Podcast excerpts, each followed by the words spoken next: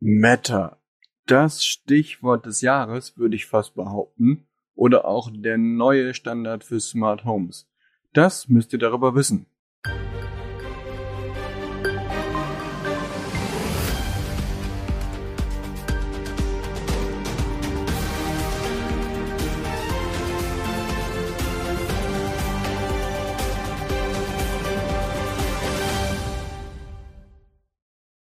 Vielleicht habt ihr unseren Podcast, äh, den wir von oder über die IFA gemacht haben, gehört und äh, da waren Steven und ich ja unterwegs, um der Frage nachzugehen, was muss passieren oder welche Möglichkeiten gibt es, um das komplette Zuhause wirklich zu smartifizieren oder smart zu machen und äh, von dem Geschirrspülhersteller über den Kühlschrank bis hin zur Energieverteilung als auch Schalter-Steckdosenmaterial haben wir alles gesehen, äh, bis zu den Fernsehern, haben das zusammengefasst und äh, da gab's da gab's eine ganz coole Möglichkeit, das zu machen und äh, egal wo wir waren, egal mit welchen Besucherinnen und Besuchern wir gesprochen haben, auf welchen Ständen wir waren, eigentlich war immer nur eins, äh, ein Wort, das, was uns getrieben hat, nämlich Matter.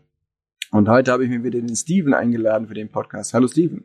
Hallo Florian, schön hier zu sein.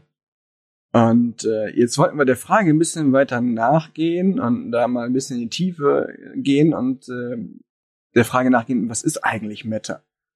Ja, du hast es ja schon so schön, du hast ja schon so schön diese Einführung in das ganze Thema gemacht. Also es war ja wirklich ein unfassbar präsentes Thema und ist es auch weiterhin tatsächlich.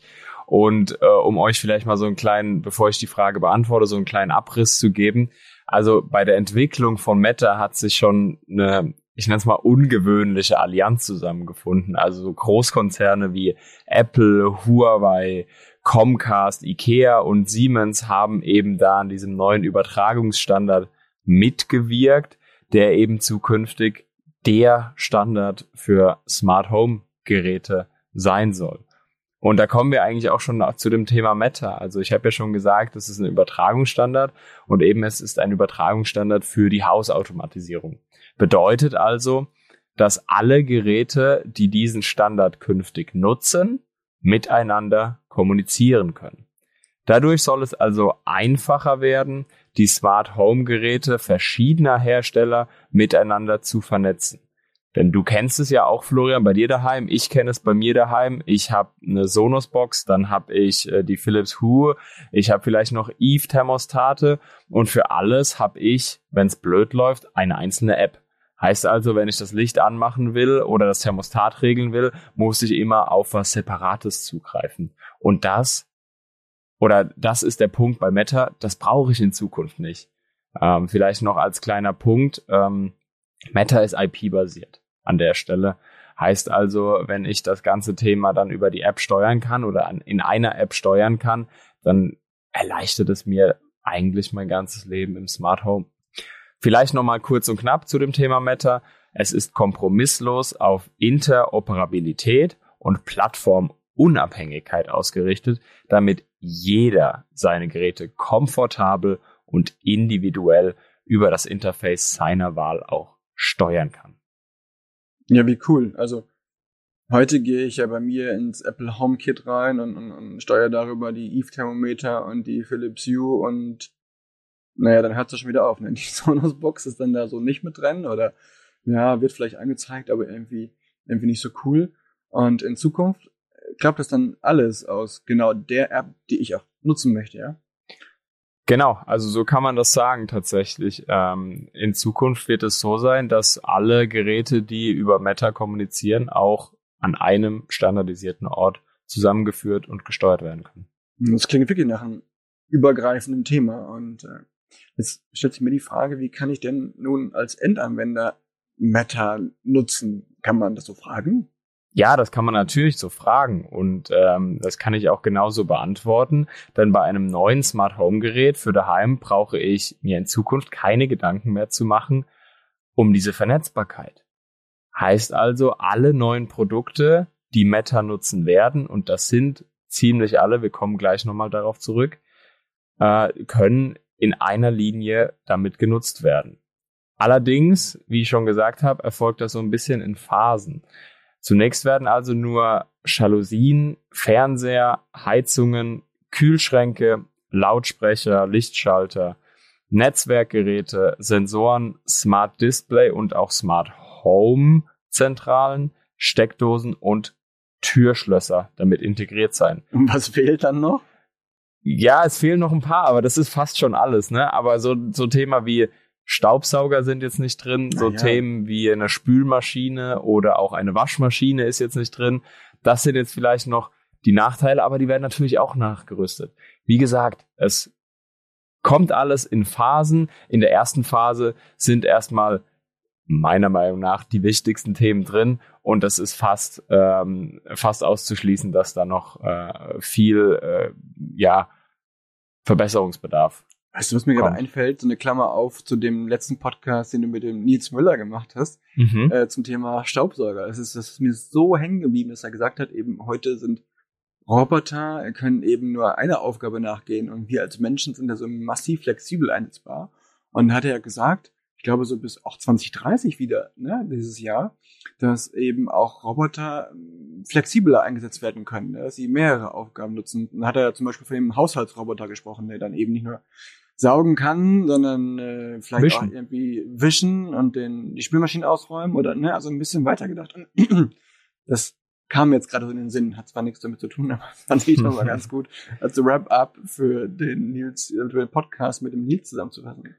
Vielleicht noch ein Zusatz, äh, was, was richtig wichtig ist beim Thema Meta ist, es können nur Geräte, die entweder äh, Ethernet, WLAN, Bluetooth oder Thread zur Übertragung nutzen, auch Meta nutzen.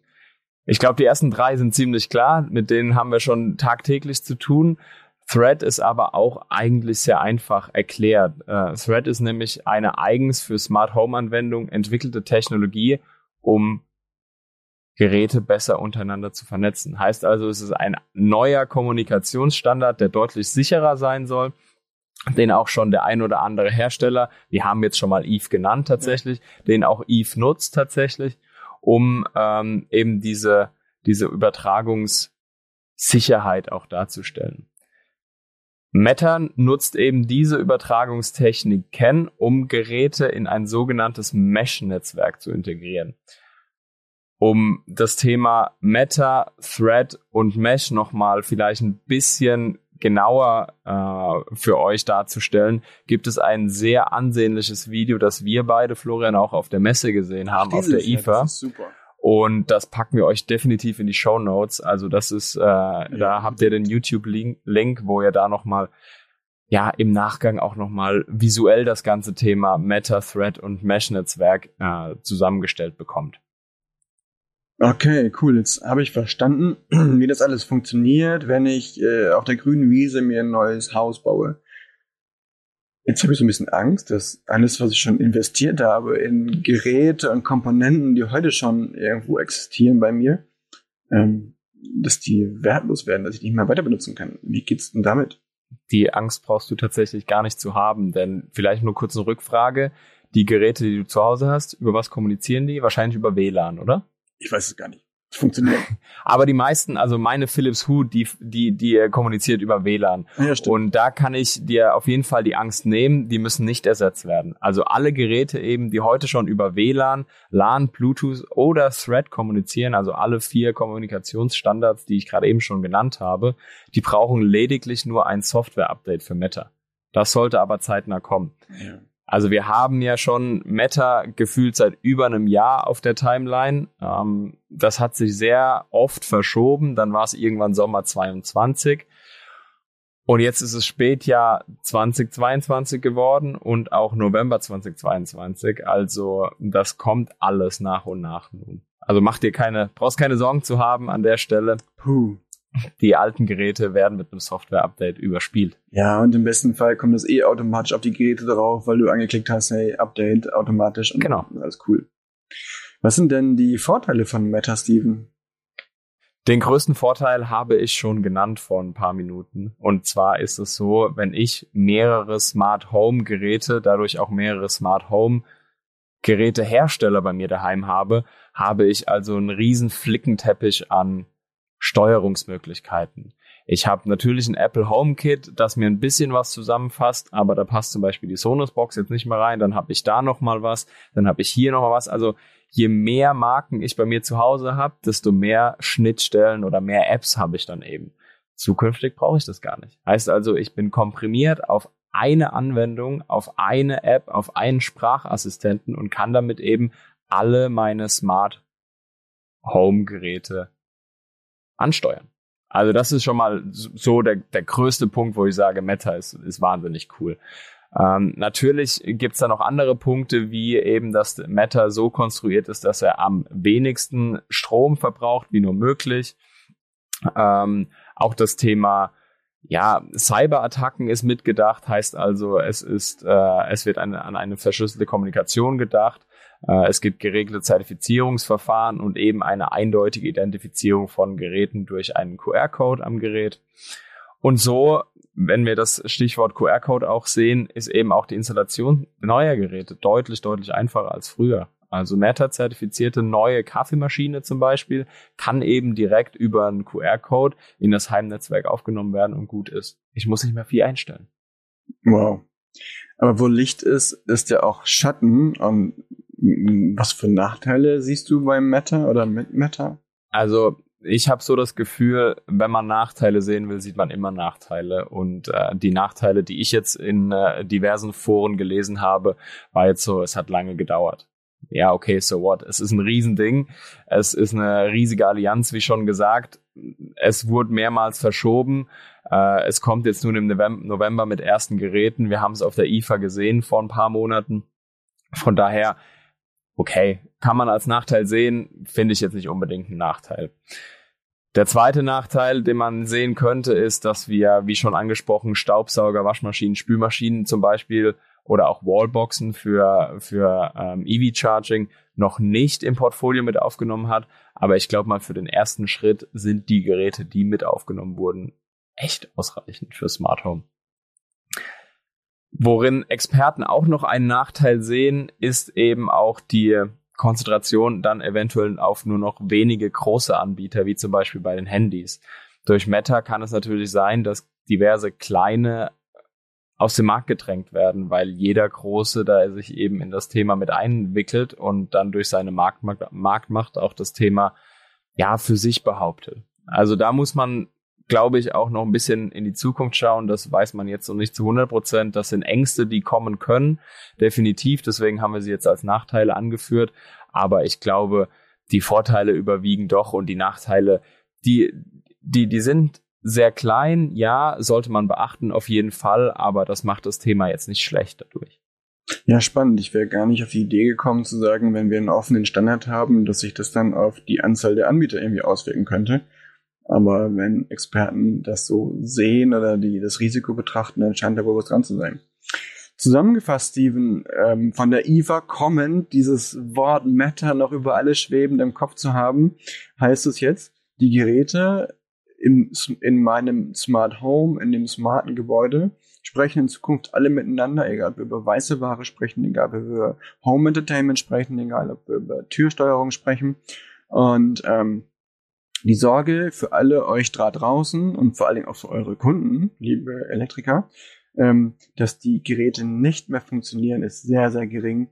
Also wenn schon irgendwie das Gerät in irgendeiner Art und Weise offen kommuniziert über WLAN, LAN, Bluetooth oder Thread, dann gibt's dann nur, brauchst dann nur ein Software-Update und schon ist das alles integrierbar. Ähm, und dann werden wir gucken, was die Zukunft bringt. Also ich finde, das hat Potenzial. Vielen lieben Dank, Steven. Und äh, bis zum nächsten Mal, wenn es heißt Blindleistung, der Elektriker-Podcast.